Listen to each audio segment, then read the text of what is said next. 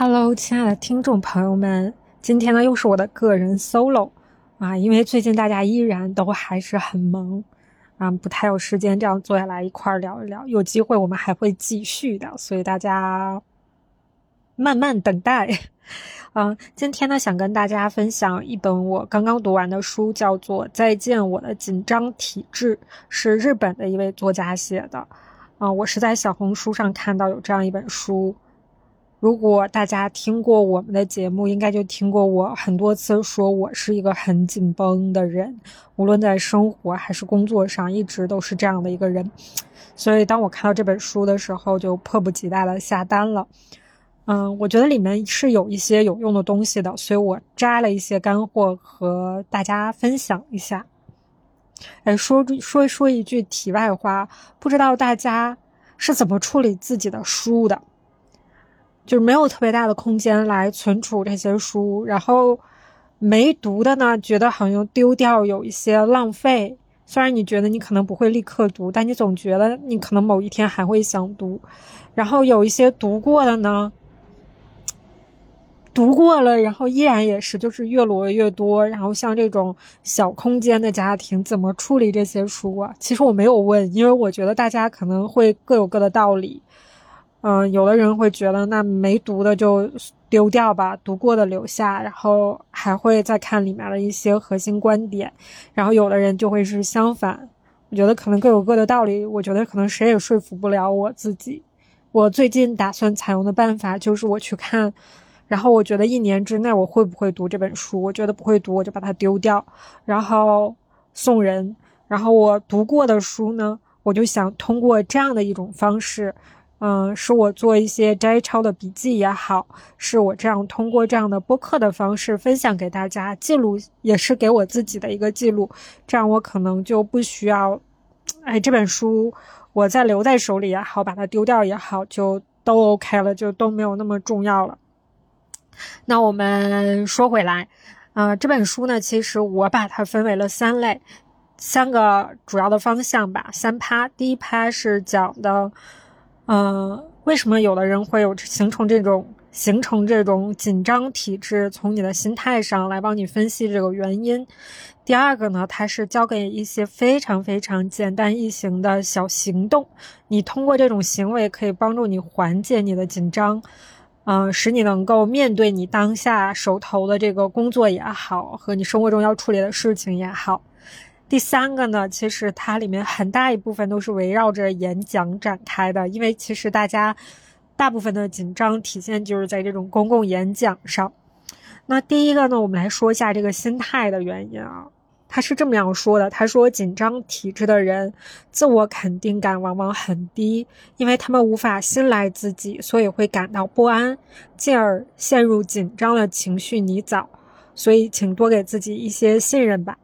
你远比你自己想象的要更有力量，啊，这个可能是一个背景的一个前情的介绍。另外呢，他细的剖析一下呢，他说，比如说，嗯，你想想啊，你紧张，你去回忆一下，你为什么会紧张？那肯定是有一类型，是你害怕失败，你会害怕，因为你这次的表现不好，会引起一些严重的后果。嗯，另外一个会觉得丢脸，我觉得就是引起严重后果这个事儿吧，咋说呢？这个可能会稍微正式一点哈，这个理由，因为你会害怕你拖累的是整个团队啊等等。但是这个他没有具体说，我在想的啊，我在想的是，你可能放松下来，你可以表现的在你现有的基础上最好，但你紧张的话。也只会是更不好，或者说于事无补。就是你所准备的东西已经到这儿了，无论它是多么的不充分，多么的不完善，但是可能你顺利的把它表达出来，远比你紧紧张张的要更好。呃，另外一个的话是。害怕丢脸，我觉得这事儿很没必要。其实大家到了一定年纪都会想通这一点，对吧？没有人会在乎你，只有你自己最在乎你自己的表现，你的那些所谓的瑕疵。呃，转身儿大家可能，即哪怕大家当时哄堂大笑，转身儿也忘了，转身儿还把所有的这些铭记在心，不断拿出来咀嚼的人，那你也不需要理他，他一定是更 low 的人，对吧？嗯，人一定是在看你，在你上面的人，然后你不断会去，嗯。用我们东北话说，讲究他，对吧？你愿意说他，如果这个人他过得很好，对吧？他很很他很优秀了，他没有空会去看比他层次更低的人的，对。所以说，看起来，嗯，从这种正面的理由，还是于情于理上来说，也没有必要害怕失败。嗯，第第二个呢，他说的是这种表现欲，我觉得这个说的特别好。就是你总想把自己很好的一面展现出来，但其实这并不是一个交流的主要目的了。其实很没有必要，想想也是。就是你越紧张，你越想给他留下好的印象，也许反而会更糟糕。不如你轻松，能够相对自如的表现的是一个真实的你。可能这样表现出来的你，还依然不如你想象的那么完美。但是你紧张巴拉的只会更糟糕。第三个，他讲的很有道理啊，我觉得特别特别有道理。他是说你要避免这种单向输出，其实跟第二个很像，就是你一直想要表现好，在做一个演讲的时候，你想要去展现出来，你要你你的这个怎么说呢？你展现的是你个人了，过于想要去展示的，嗯。反而就是单向的输出，你忘了去看听众的这个反馈。其实你在你想想，你很放松的和你的朋友和你的家人聊天的时候，你是会看对方的这个反馈的，对方对这个话题感不感兴趣，他有没有听懂。当你意识到他你的这个输出对于他来说有一些障碍的时候，你会改变方式方法，对吧？吸引他的注意力，觉得把它讲的更简单、更有趣，或者是通过不同的方式把你要讲的这个东西讲清楚。其实这才是你真正的做公共演讲的一个主要的目的，而不是去展现你的个人。这个展现你的个人已经是另外一个层级了。我想，我们能把前面的这个做好，就是可以不自觉的流露出你的个人特点的。所以我觉得这个都是从心理方面啊，一个是害怕失败，一个是过于想要表现自己，他就是从心理方面，我觉得讲的很好。第二个呢，是他讲了一些特别简单的行为，他有这样的一句观点，他的观点是说，改变意识难，但改变行为易如反掌，只要你愿意。然后他就举了很多例子，他说你形成当前的意识是你的人生。到目前为止，十几年、几十年来所形成的这样的一种意识，它没有那么容易改变的。你可能要花很多的时间和精力，你要去看一些很多的书籍，然后要去找心理咨询师沟通，要去练一些冥想等等。但是你这些就是也不是说没有必要啊。但是想要你很快的改变，其实最简单的方法是你从行动上去改变。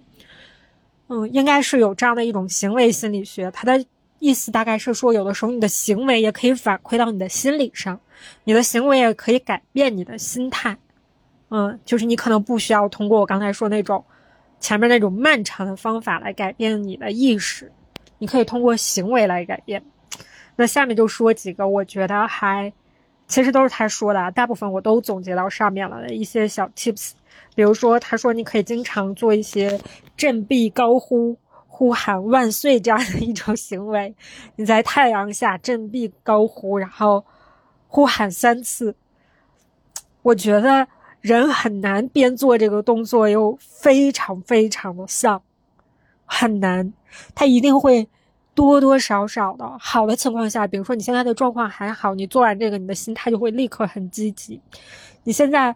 很丧很荡，你做了这个动作也会让你稍微好一点，呃，对吧？你想象一下，人很难做这个动作的时候，极度极度的丧。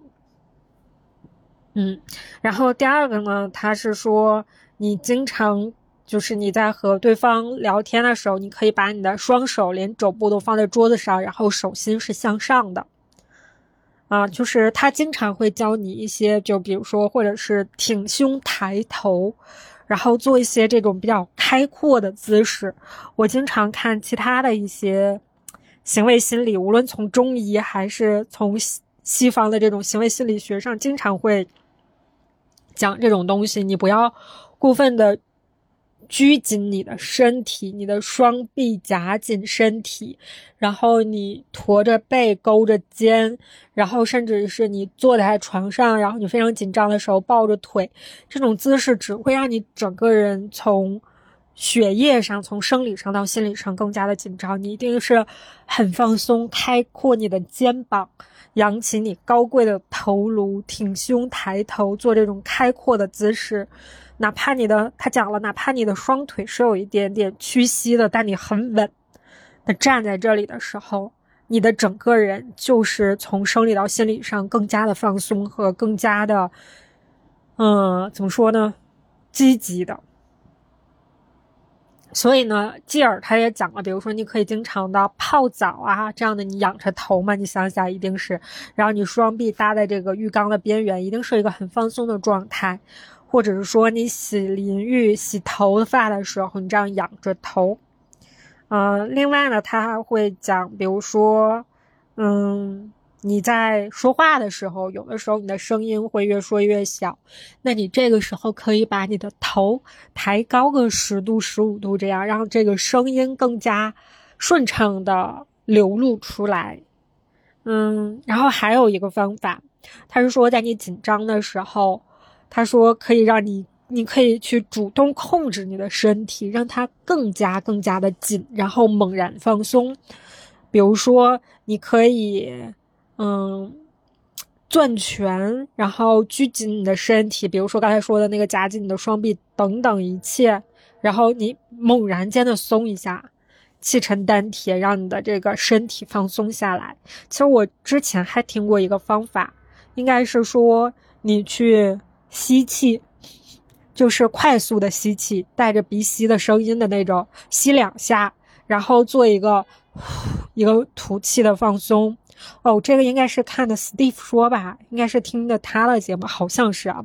你去试一下，你就这样，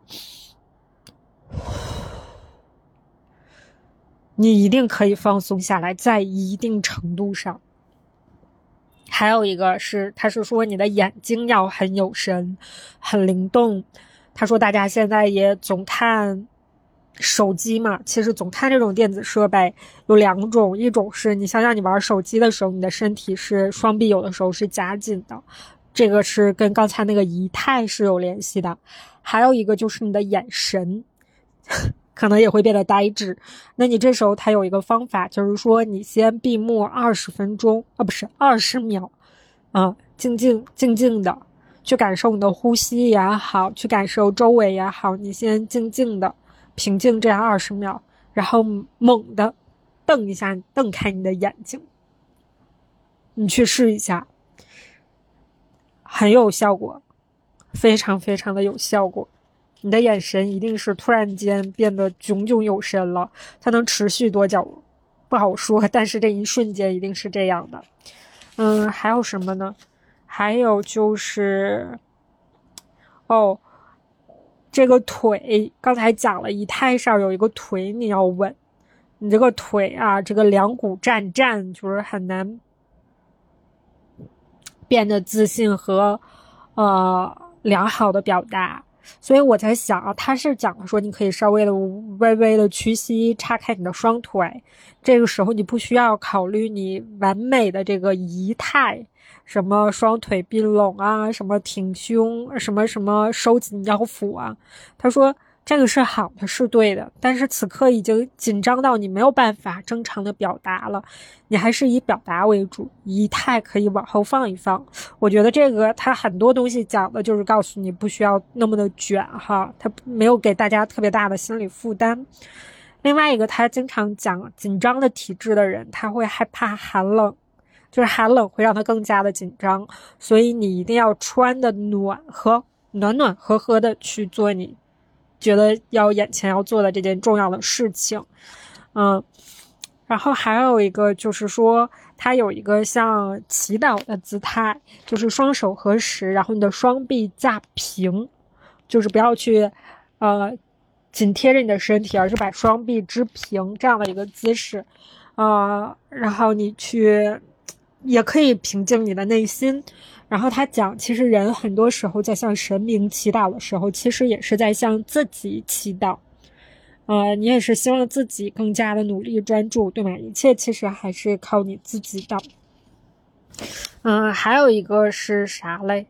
哦，他说你每天去记十件幸福、快乐、有成就感的小事，因为人在之前上学的时候，你经常会。比如说，我要完成这本练习册呀，然后我要考试前进十名啊，你都有一个明确的目标，啊，但是人在长大之后很难获得成就感，特别是当你把这种成就感设的特别宏大的时候，对吧？你要拿下一个重大的项目，你要年薪百万，从十可能十万开始到年薪百万，这些目标可能并非一日可完成的，那你一直处于这样的紧绷状态下吗？啊，所以他说，其实你可以给自己一些心理暗示，让你觉得自己很不错。那你就去做这种每天记录十件。其实我觉得哪怕三件都可以，就是你无限的降低标准，让你觉得快乐的事情。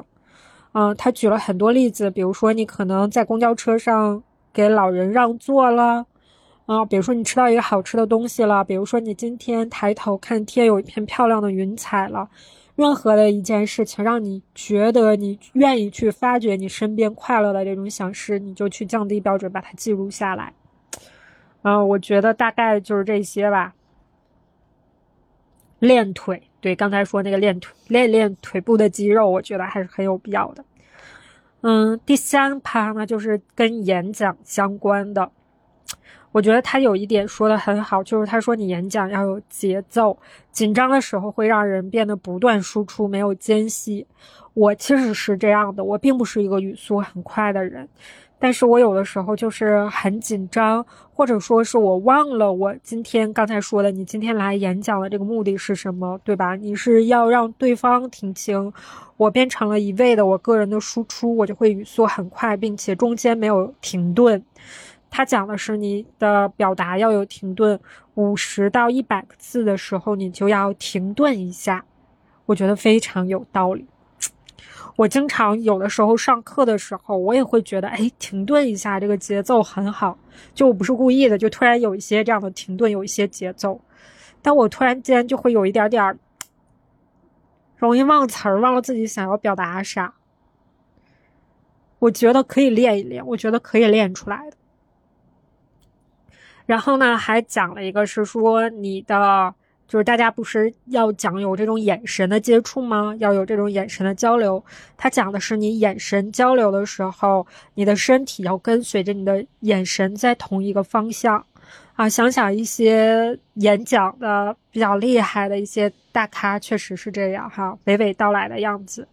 第三个就是说要言简意赅，你多说一些有力量的句短句子。嗯，确实还挺有道理的。我就喜欢啰里吧嗦，然后一直墨迹。嗯，相反，你短短的句子就说一遍，反而更有 power。第四个类是，哦，这一点我也觉得非常的好。他说你要去找到这个演讲里面愿意听众里面愿意配合你的人，他推对你投来善意的目光，然后。呃，配合你的表达，点头表示理解。他说，再厉害的演讲者也不希望自己的演讲下面没有反馈。他一个人在这儿干崩的讲，他也希望下面有人给他这样正向的反馈。我从来没有想过这个问题，因为当我想了这个问题的时候，我突然发现了，当我做听众的时候。应该怎么样？其实我经常是会这样的，就是我觉得这个人讲的很好，我就会频频点点头，而且大家会经常说我会做出比较夸张的表情，我自己都没有意识到。就比如说恍然大悟那种，然后这种，然后我突然意识到，哦，原来这样的表情，就是这样的行为也是很可贵的。嗯，就是这个作者也讲了，说他之前听了一个大咖的讲座的时候，他就去，他就给了这样的正向的反馈。嗯，这个大咖也记住了他，然后演讲结束的时候，他也去大咖的休息室，然后进行了一些问题的咨询。我觉得这样真的是很好。你去给这个演讲的者一些简短的反馈，就比如说他让举手的时候，你就举一个手试一下，然后说：“哦，是我也是这样认为的。”你给一些这样的反馈，我觉得是，嗯，也许是你们两个接下来能够有交流的一个契机。嗯，第五个呢，他是说要勇敢发言，就是刚才说的，你要就是紧张的人，你可以在你每次去听演讲的时候，嗯，去给自己找一些锻炼的机会，就是我刚才说的，比如说你给一些简短的反馈，你说，啊，老师这里我没有听清，然后你提一个问题，或者说是的，老师我就是这样认为的。你这给自己一些这种当众发言的简短的锻炼，慢慢的你就会适应。我是相信这样的一种这这种方式的，它是可以让你变得慢慢的适应的。因为我在想，我博士期间，因为每周都要进行组会，就是大家觉得这很不起眼啊。首先，组会都是你课题组里的师生很熟悉；其次，你也并不是什么长篇大论，但是我会发现。你经过这样的，就是每周都要进行这样的训练，你会慢慢的，你真的会适应这样的一种公众表达。嗯，嗯，哪怕是你再换到一个更大的场子，面对更牛的人的时候，这种训练也是有效的。啊，相反，你可能在一段时间内没有这个锻炼了。比如说，我刚工作的头几年，我没有这个锻炼了。哎，我在在开始做汇报的时候，反而会觉得有一点点紧张。嗯，第六个嘞，啊，第六个，我觉得这个很重要。它是指，比如说你在被提问的时候，你可能还大脑一片空白，没有想好答案，然后你就会嗯啊等等，这个时候会让场面更尴尬。最好的方式呢，其实你可以直接说，你说我还没有想好，我来回答下一个问题，或者是。我想好了，我再来说。老师，你先问别人。我突然觉得这样大大方方的说出来很好，而且我觉得大家也并不是没有思考。比如说像我，我可能就是会有一点点慢。这个东西你让我变成落为文字，或者是说很马后炮的这种，我会想到一个相对来说，呃，我的一个观点、一个想法。但是当下你问我，我可能就是会大脑一片空白。不如这样直接说出来哈，也许给自己一个缓儿，你一会儿就会有一个好的答案，没有也没有关系，对吧？就是别让场面尬在这里。现在已经不是你上小学的时候了，你答不上来就，嗯，像在老师考你作业一样，没有关系，我觉得。啊，然后第七点，我觉得非常非常重要的，我觉得非常适合我这样的一类人，就是你要去善于倾听。其实人在紧张的时候会总想要抢话，这个我在之前的节目里面我也表达过。我有的时候会打断他们两个主播的说话，嗯，其实是因为我很紧张，嗯，甚至是有的时候我会，我虽然没有直接打断，但是在我的内心我已经停断了，我的耳朵已经闭上了，我不去。想他们为什么要这么说，然后他说的是什么，而是我把耳朵闭上，就赶紧对他刚才这一句话去思索出来一个答案。我待会儿要说什么？我经常会这个样子，但其实是倾听。第一个是一个很好的倾听，是为了更好的表达。嗯，你去真正的体会对方在说什么。第二个也是对对方的一个尊重。嗯，两个人的沟通不是你一个人的单独的输出的场景，就是你一定要去倾听对方表达的东西，这样对于对方来说，他的这个交流才是有意义的。谁想听你在这里单向输出呢？对吧？然后第八个就是说要有心理暗示，这种积极向上的，嗯，对吧？一紧张体质，我们刚才最开始说了，就是人总是在啊否定自己，其实你可以去肯定自己。我最近在是这个，就是什么，我会经常说算了，我就想这样，我没有素质。我会经常很紧张，比如说不愿意发言，或者是，呃，在做一件事情优柔寡断，就是因为我不知道我的这个东西对不对。我其实更加害怕的，除了自己丢脸是一方面，我真的是会考虑到我这么做可能如果不是很完美的话，我会影响到大家。啊！但是我现在慢慢的发现，其实也很有可能，你做的决定确实就是会影响大家的，但是你不做决定也会影响到大家。嗯，人其实不会很少，就是你做了这件事儿吧，你会哎呀，回头吧，你会懊恼当时的表现不好，但是你表现不好，你还有改正的机会，但是如果你不做的话，你可能会后悔。所以，我现在会慢慢的话去愿意做这个决定，嗯，去不好我也认了，去承担这个不好的结果，嗯，就是当然了，也是也会听从大，也会听大家的意见。如果大家在大家能够觉得确实有一个比较好的方式的话，我也会听大家的。但是有一些可能大家争论不休，然后会影响进度的时候，我就会。呃，主动说一个方案，然后我会觉得不管了，我就要做一个没有素质的人，没有素质使我快乐，我不管了，就是继续纠结下去会更影响。所以你要给自己一个心理暗示吧，要呃怎么说呢？呃，我还可以，我很棒，我没有想象的那么差，我很好，怎么怎么样的。呃，就是我就是要去，比如说你去演讲之前，你就是说我就是想来一场和大家自自然的沟通，你也不需要太害怕听众和评委，大概率上难免你会碰着变态，就想苛责你，就想来发泄火，但是大部分情况下，其实人还是善意的，并且。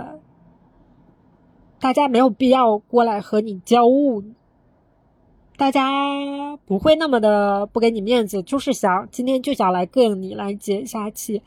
很多时候，大家也是会他们在表达清楚自己的东西的时候，也会给你留面子的，也不会把你往死里弄，是吧？所以你也不必要对，嗯，权威太过的恐惧，嗯，你就是和他去进行一场正常的交流。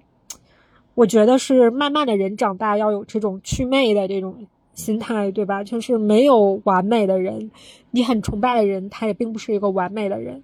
呃，你觉得这些权威、这些大牛，他们也并不是完美的人，他们也就是一个正常人。然后他们在某一个领域里面比较厉害。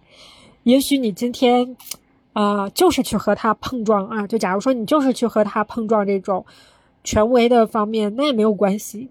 他说出来所有的东西都是来帮助你提高的，对吧？那如果不是是一个比较 casual 的一种场合，那你就更加没有必要去恐惧他，就去正常交流就好了。然后最后最后呢，这本书在结尾的时候，作者说了大概这样的一些话，他就是说，其实大家。啊，不要去给自己太多压力，说我要立刻变成一个不紧张的人，因为紧张是一种人天然的一种情绪，它是一种在某种程度上，它是一种嗯催化剂，能够帮助你在一定程度下更好的发挥出自己的实力。但是呢，这种紧张可能有的时候会影响你，比如说让你变得回避，让你变得嗯。交际圈越来越狭窄，这些其实是不好的。这些是我们要通过这本书教给你的一些方法去解决的要的。嗯，但是他最后还是给大家了一个安慰剂，就是说适度的紧张是人生的调味剂，可以给予我们良性的刺激，激活我们的身心。所以，如果有一天你能够在紧张时做到惬意淡定，那你的身体里一定充满了强大的力量，而这股力量可以帮助你攻克人生中的任何一个困难。